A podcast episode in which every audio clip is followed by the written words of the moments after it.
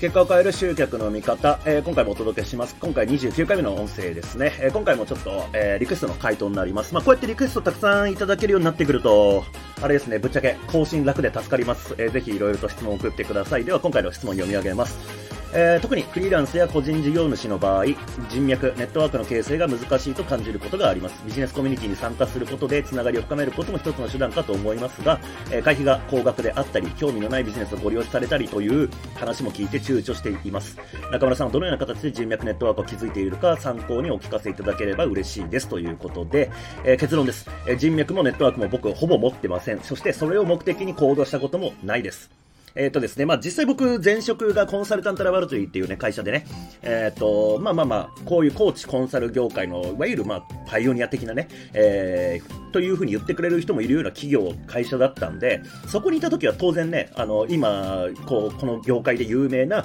方々が、まあもうちょっと売り上げ低い時期だったんですけども、えー、今ほどすごくない時期から知っていたりとか、えー、まあ当然もう何回もね、会話したりとかしたことがあるとか、えー、そういうことはもちろんあったんですけど、じゃあそれ独立した後生きてるかって言われると全く生きてないですよ。うん、だって何も一緒にビジネスやってるわけでもなければ、えー、ってことなんで、だからその人脈、その時培った人脈が今生きてますっていうのは、ぶっちゃけ、あまあ、認識してくれてることが何かプラスに回ってることはあると思うので、ゼロとは言わないですけれども、直接的にその人とビジネスやってどうのっていうのがないんで、僕個人の、えー、行動の仕方は、あの、あんまり人脈ネットワーク関係ないような形になってるかなっていうところうん、で、実際まあそのね、独立してからなんか人脈作んなきゃなと思ってどっか講座に行くとかそういったこともしてないし、えー、なんかね、どっかに顔出してみようとかっていうのもないですしね。まあその昔あの、えっ、ー、と、まあアフィリエーター食事会っていうのがあったんですよ。あの、要は今度こんなプロモーションやるんでぜひ紹介してください。ランチおごりますみたいなね、えー、接待があるわけですよね。で、それ呼ばれたりとか、まあもちろんしてたんですけど、まあ全部断ってたら呼ばれなくなったんですよね。まあそんなタイプの人間なんで、あの、人脈ネットワークないです。で、まあ一応ただまあ言えることとかはあるんで、ちょっと話をしていきますけれども、えー、と、まずですね、えー、まあ、こうやってそう、例えばセミナーとかに出るとか、うん、なんか会合に出てみる、顔出してみるとかっていう時って、まあ、大抵の場合、まあ、人脈、ネットワークを作るっていうよりは、なんか見込み客獲得したいなとか、仕事につながったらいいなっていうふうに思ってる人が、多分そういう打算的なこう感情を持つ、持って、えー、どっか行くっていうのがほとんどじゃないかなと思うんですよね。で、そうなった時にまず顧客獲得をじゃあ目的にして行動するんだったらどういうことを考えるべきかっていうと、まあ、これ僕自身がやってることじゃないんで恐縮なんですけども、まあ、それこそさっき言った、え、前職の会社の、うん、直属の上司の方が、えー、まあ、その方はウェブ制作をもともとやっていて、まあ、その後このラボに入ってて、まあ、また今は独立してるんですけども、っていう方で、そのウェブ制作をやってた時の、えー、話をね、ちょっと聞いたことがあるんですけれども、まあ、その、お客さんに全然困んなかったと。じゃあ何やってたのかっていうと、まあ、要はそのセミナーとかで顧客を獲得してたと。で、えー、要は見込み客が集まるところに顔を出して、で、ウェブ制作して欲しそうな人が集まってるところに顔を出せば、まあ当然ね、あの、それに困ってるわけだから、あの、ただ相談乗ってるだけで顧客取れるんだよっていう話だったんですよね。で、えっ、ー、と、まあこの視点で言った時にちょっと、あの、一つ、まあアドバイスというかね、あの、間違ってる人が結構いるなと思うものがあったんで、それだけ言っておくと、例えばじゃあ今のウェブ制作っていうのを例にして言うと、あの、ウェブ制作を自分が今ビジネスでやっていますっていう時に、もし顧客獲得を目的にするのであれば、web 制作のセミナーに行っちゃいけないんですよ。自分のスキルを上げようっていうことで、えー、まあその、なんだろう、顧客も獲得できて自分のスキルも上がるんだったら嬉しいじゃんっていうことで、ウェブ制作のセミナーとかに顔出しちゃいけない。なんでかっていうと、ウェブ制作のセミナーに来てる人は、ウェブ制作やりたい人だし、えー、もしかしたらそのウェブ制作のスキルをもっと伸ばしたい人なんで、ウェブ制作を誰かにしてほしい人じゃないんですよね。そう。じゃあどういうふうに考えたらいいかっていうと、まあ、例えば集客のセミナーに行くってことですよね。で、その人たち集客をしたい。で、集客するために、じゃあ例えばアドレス登録ページ作りましょうとかってなった時に、いや、でもそれウェブページどうやって作るんですかっていう問題が出てくるわけですよ。その時にあなたが一緒に集客を学びながら、あ、でも制作だったら僕できますよっていうことで、えー、まあ相談乗ってあげれば、まあ仕事につながるわけですよね。そう、ちゃんと見込み客が集まるところへ行きましょうっていうことです。まあ、何を求めてそのセミナーに人が集まっているのかっていうのをしっかり考えてそのセミナーを選ぶっていうこと。まあ、それこそね、まあ、会費が高額なんでっていうこともあると思うんで、あの、まあ、安いセミナーだったら別にたくさん行けると思うんですけども、例えばね、参加費が何十万とかするような何個も何個もいけないじゃないですか。ってなった時しっかり見極めていく必要があるよねっていうこと。